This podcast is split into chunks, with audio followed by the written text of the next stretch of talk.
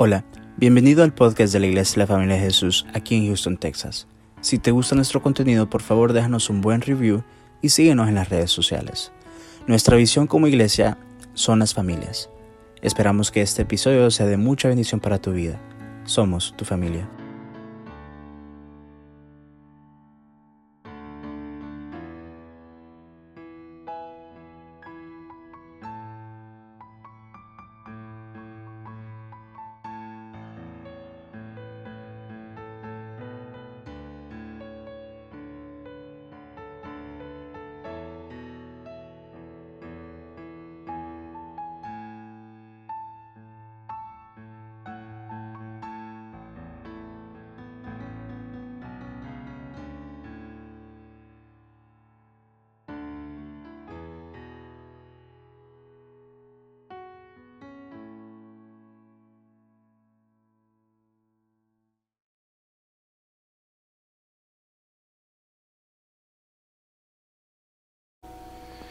Buenas noches, queridos hermanos. Qué hermosa adoración hemos tenido en este momento de estar en la presencia de Dios, de buscar de Él. La verdad que nos gozamos de poder alabar y adorar al Señor. Quiero comenzar esta noche primero orando porque me hablaron del Salvador y de un lugar, de una farmacia. Hay 12 con contagiados, en otro lugar hay varios también. Y queremos orar por todas estas personas. También queremos orar por la mamá de la pastora Carolina que está enfermita ahorita, para que Dios haga la obra de sanidad sobre la vida de, de mi hermana Gloria. ¿Por qué no comenzamos orando por toda esta situación que estamos viviendo?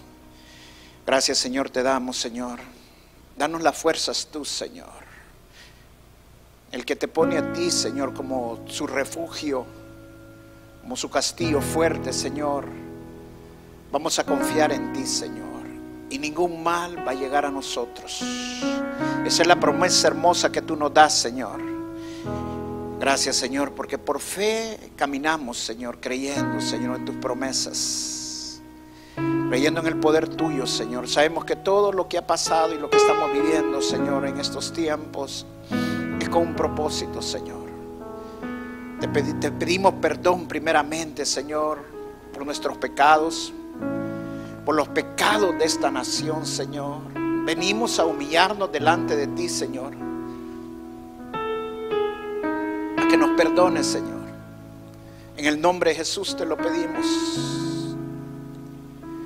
Yo sé que la copa, Señor, está posiblemente ya se está rebalsando.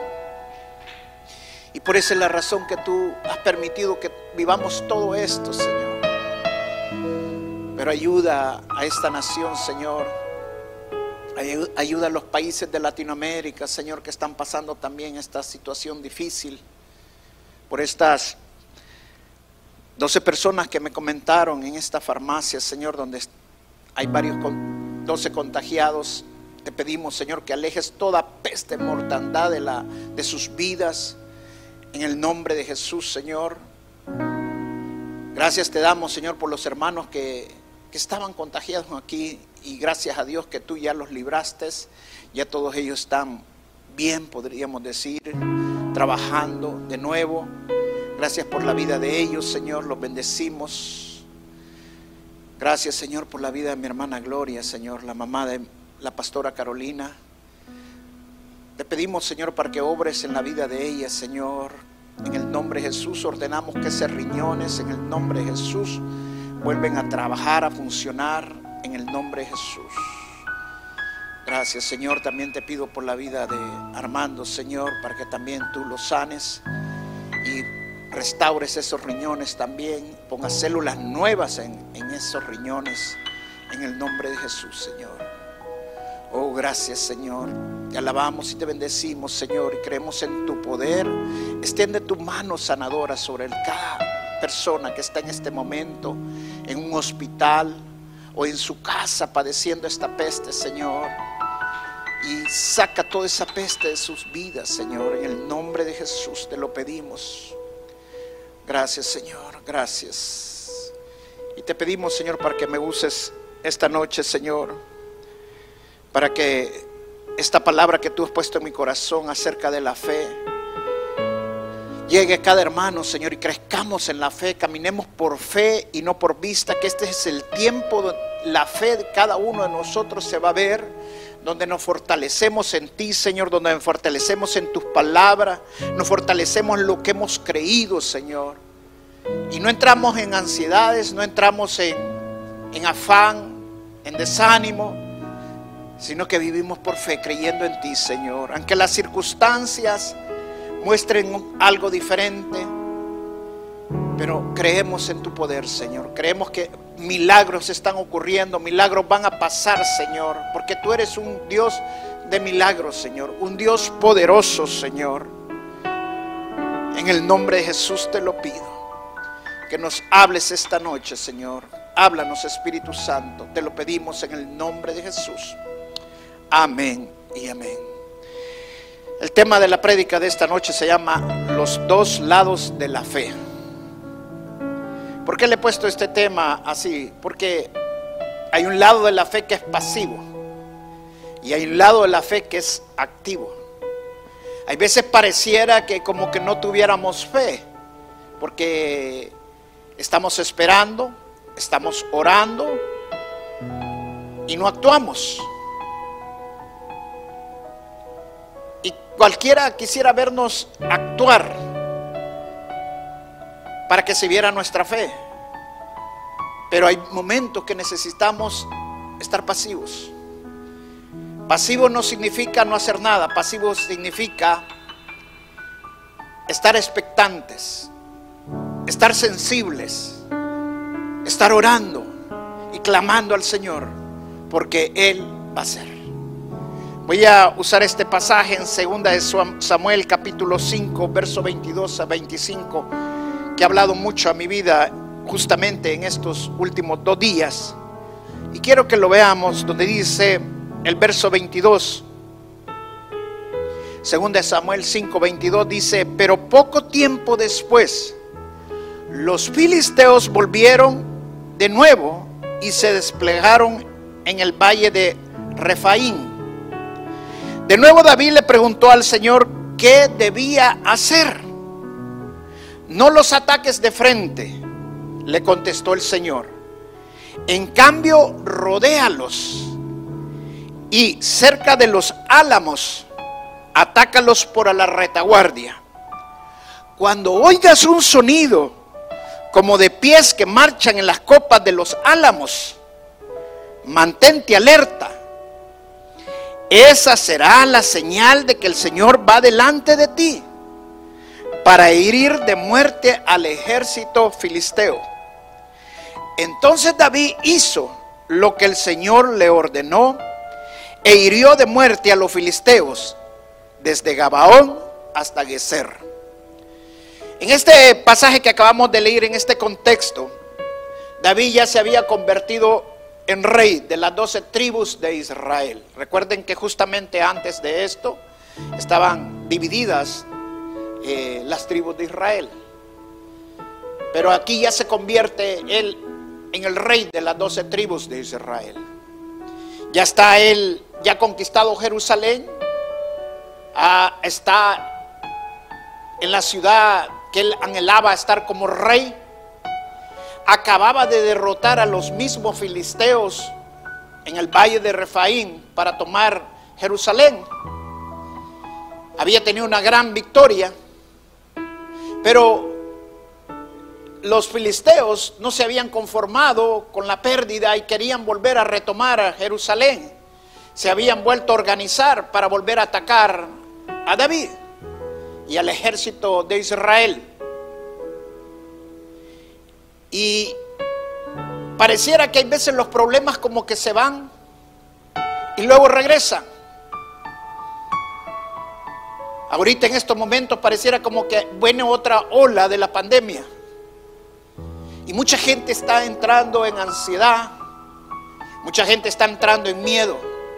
Porque están volviendo otra vez a subir los casos de la pandemia.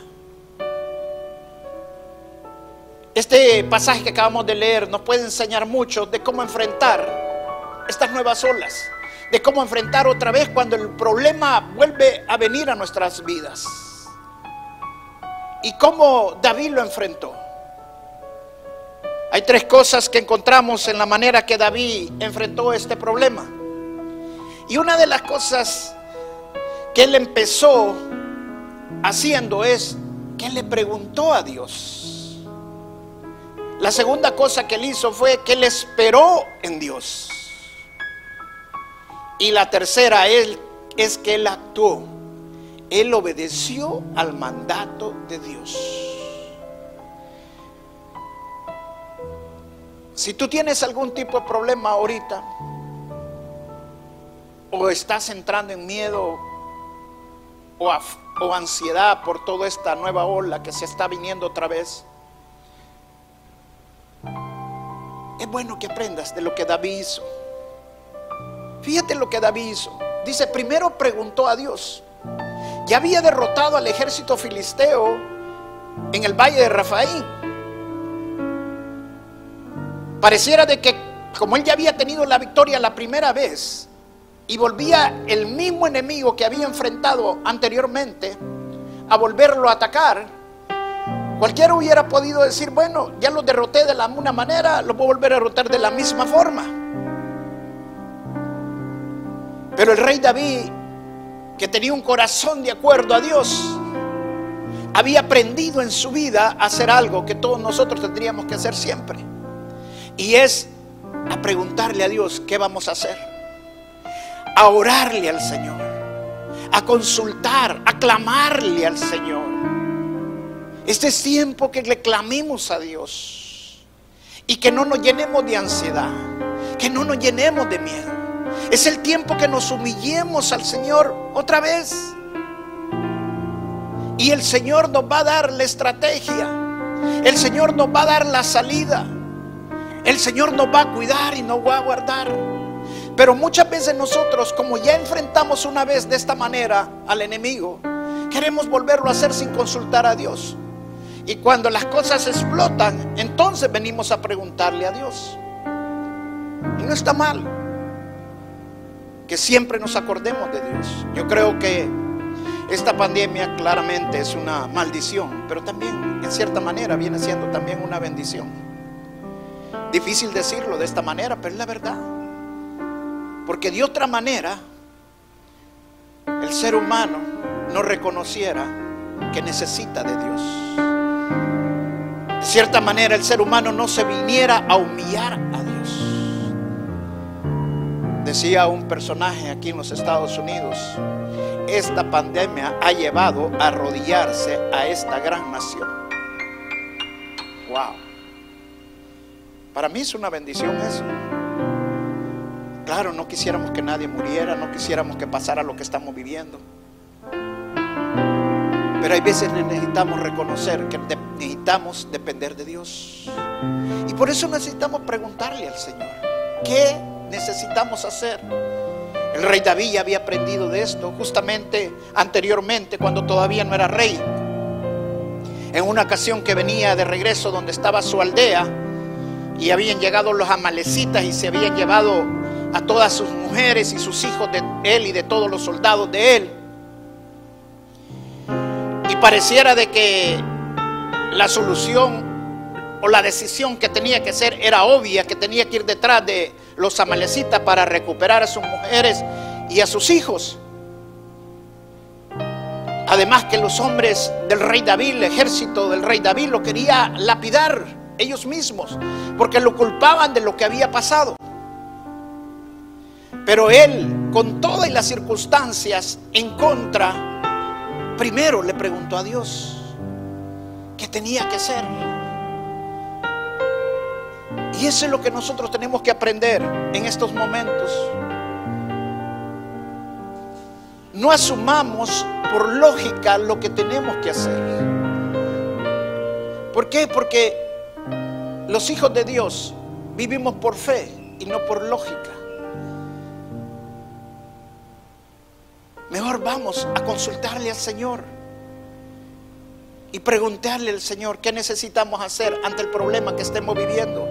Sea un problema económico, sea un problema de salud, sea un problema eh, emocional, sentimental, de la ley, sea cual sea tu problema. Consulta al Señor primero. Es bueno ir al doctor, es bueno ir al abogado, es bueno ir al mecánico que te arregle el carro si ese es el problema. Pero ¿por qué no le preguntas primero al Señor? Y Él te va a poner el mecánico indicado, te va a poner el abogado indicado, el doctor indicado, la medicina indicada, la salida para tu problema. David tenía una forma de pensar. Mira lo que dice el Salmo 27, verso del 3 al 5. Mira cómo era el pensamiento de David. El verso 3 dice, el Salmo 27, verso 3, aunque un ejército acampe contra mí, no temerá mi corazón. Aunque contra mí se levante guerra, yo estaré confiado. Aunque esta pandemia vuelva a subir, no voy a tener miedo. No significa que no tenga que ser prudente. Dice el verso 4, una cosa he demandado a Jehová, esta buscaré, que esté yo en la casa de Jehová todos los días de mi vida para contemplar la hermosura de Jehová y para inquirir en su santo templo. ¿Estás buscando del Señor? ¿O la pandemia te tiene escondido en tu casa? Dice el verso 5, porque Él me esconderá en su tabernáculo en el día del mal, me ocultará en lo reservado de su morada, sobre una roca me pondrá en alto. Esa era la confianza que el rey David tenía en, Dios, en el Señor. Por eso él no dejaba de buscar en el Señor. Confiemos en Él, vengamos a Él, preguntémosle a Él antes de que hagamos cualquier cosa, antes que nos empecemos a llenar de ansiedades, de miedos, consultemos al Señor. La segunda cosa que hizo el rey David fue esperar. Esperar en Dios. Cualquiera hubiera hecho lo que el rey David hizo la primera vez que los atacó de frente y derrotó a los filisteos. Pero en esta ocasión Dios le dijo, no, no hagas eso, le dijo. Hoy vas a ser totalmente diferente. Los vas a rodear y los vas a atacar por la retaguardia. O sea, por lo que estaban atrás. Pero vas a esperar. Vas a esperar mi señal. Dice el libro de Eclesiastés que para todo hay tiempo. Todo bajo el, debajo del cielo. O sea, que hay un propósito de Dios en nuestras vidas.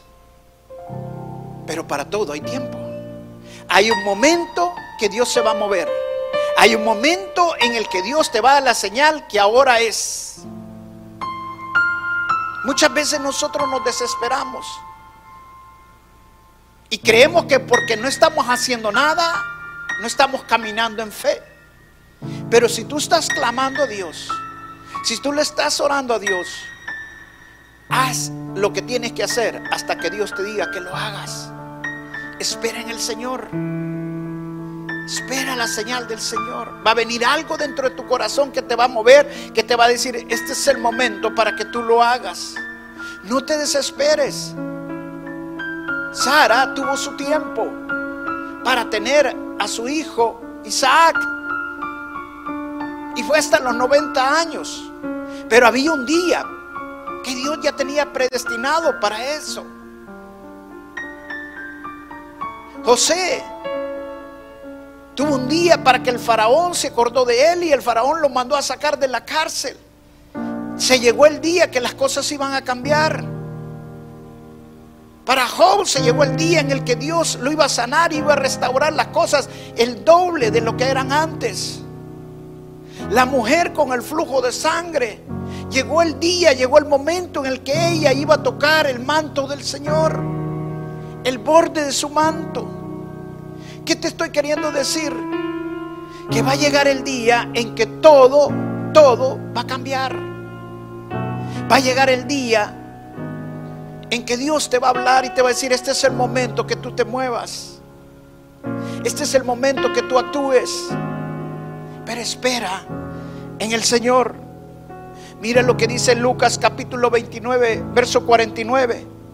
Dice, he aquí yo enviaré la promesa de mi Padre sobre vosotros, pero quedaos vosotros en la ciudad de Jerusalén hasta que seáis investidos del poder desde lo alto.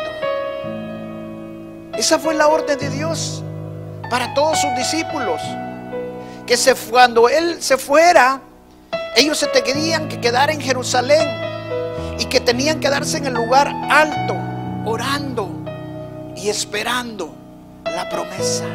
Pasó el primer día y no pasó nada, pasó el segundo día, no pasó nada, pero ellos no dejaban de orar. Ellos no dejaban de alabar al Señor. Llegó el quinto día, no pasaba nada. Llegó el sexto, tampoco pasaba nada.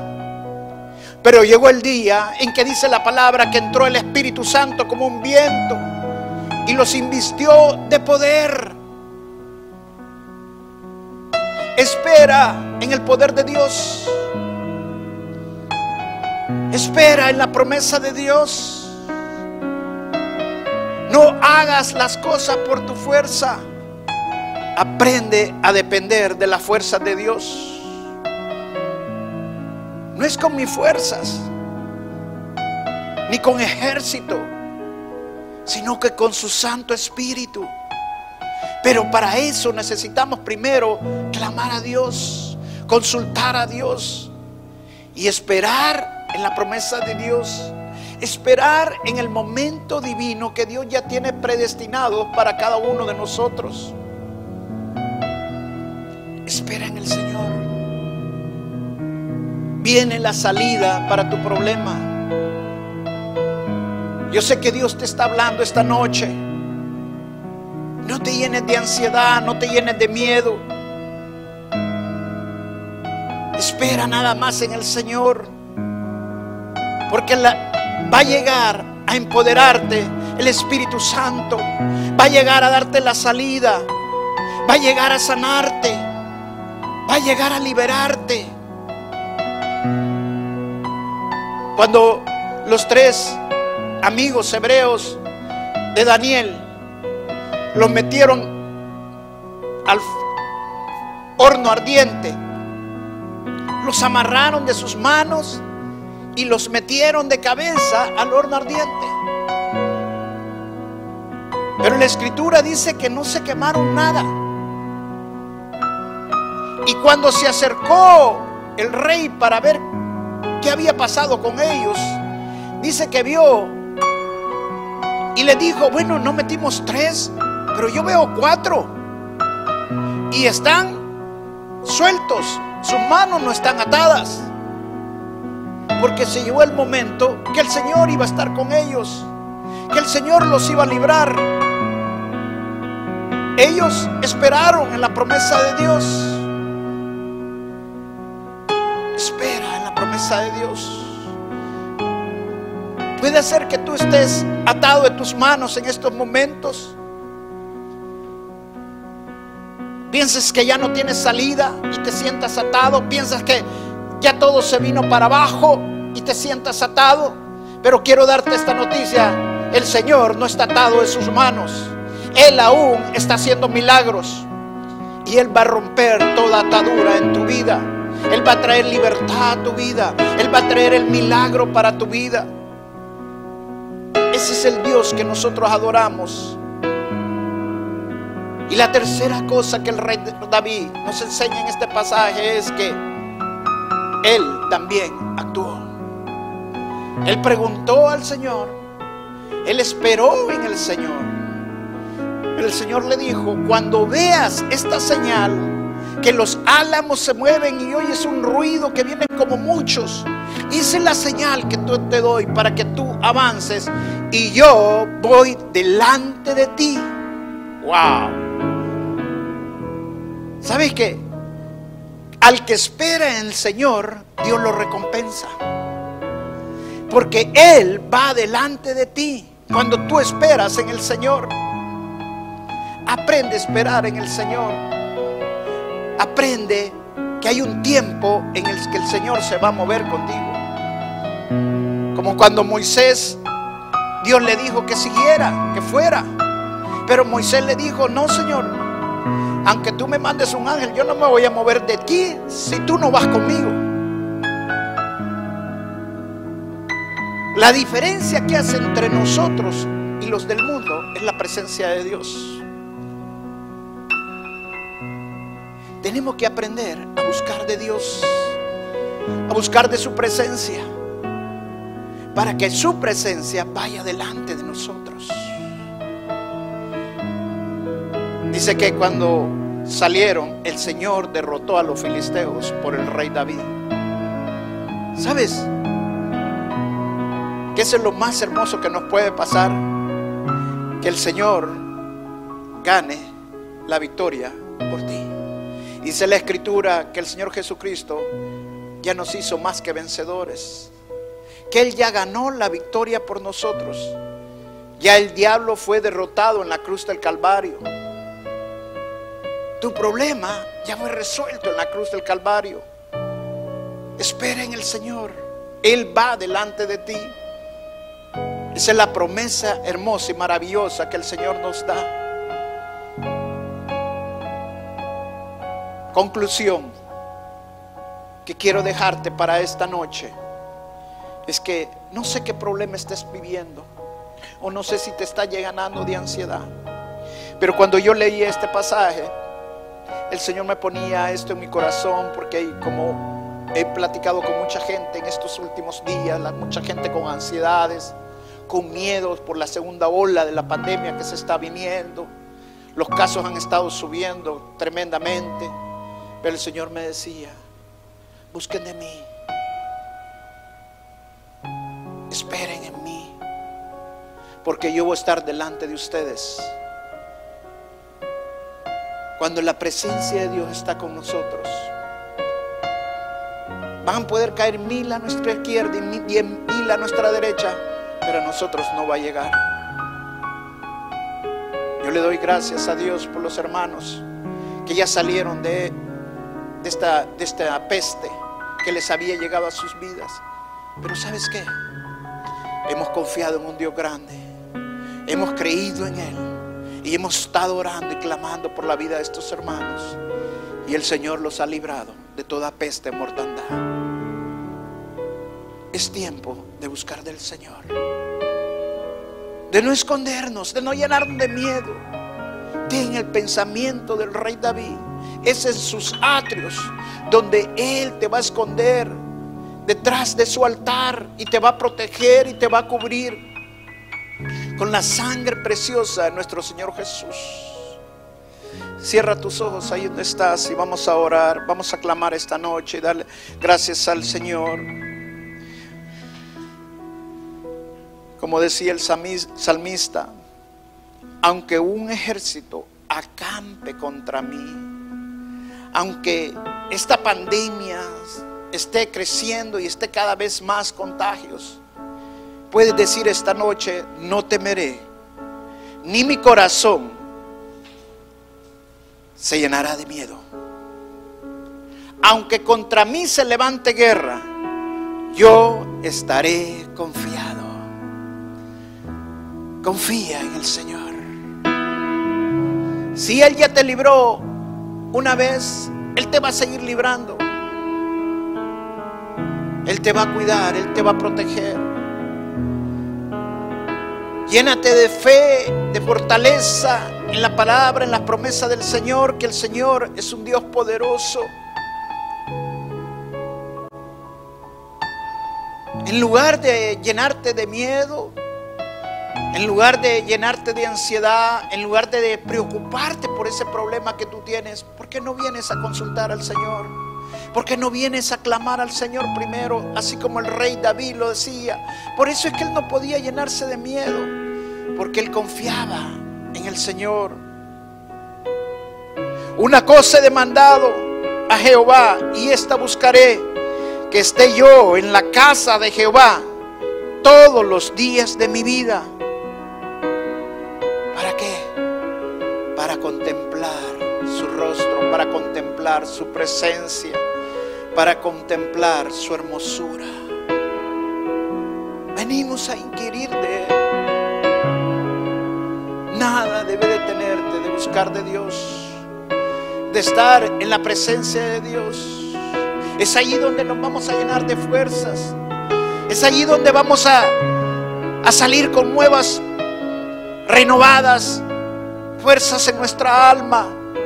Vamos a salir con paz, confiados en el Señor y dándole gracias porque somos sus hijos. Porque Él dice, me esconderá en su tabernáculo en el día del mal, me ocultará en lo reservado de su morada, sobre una roca me pondrá en alto.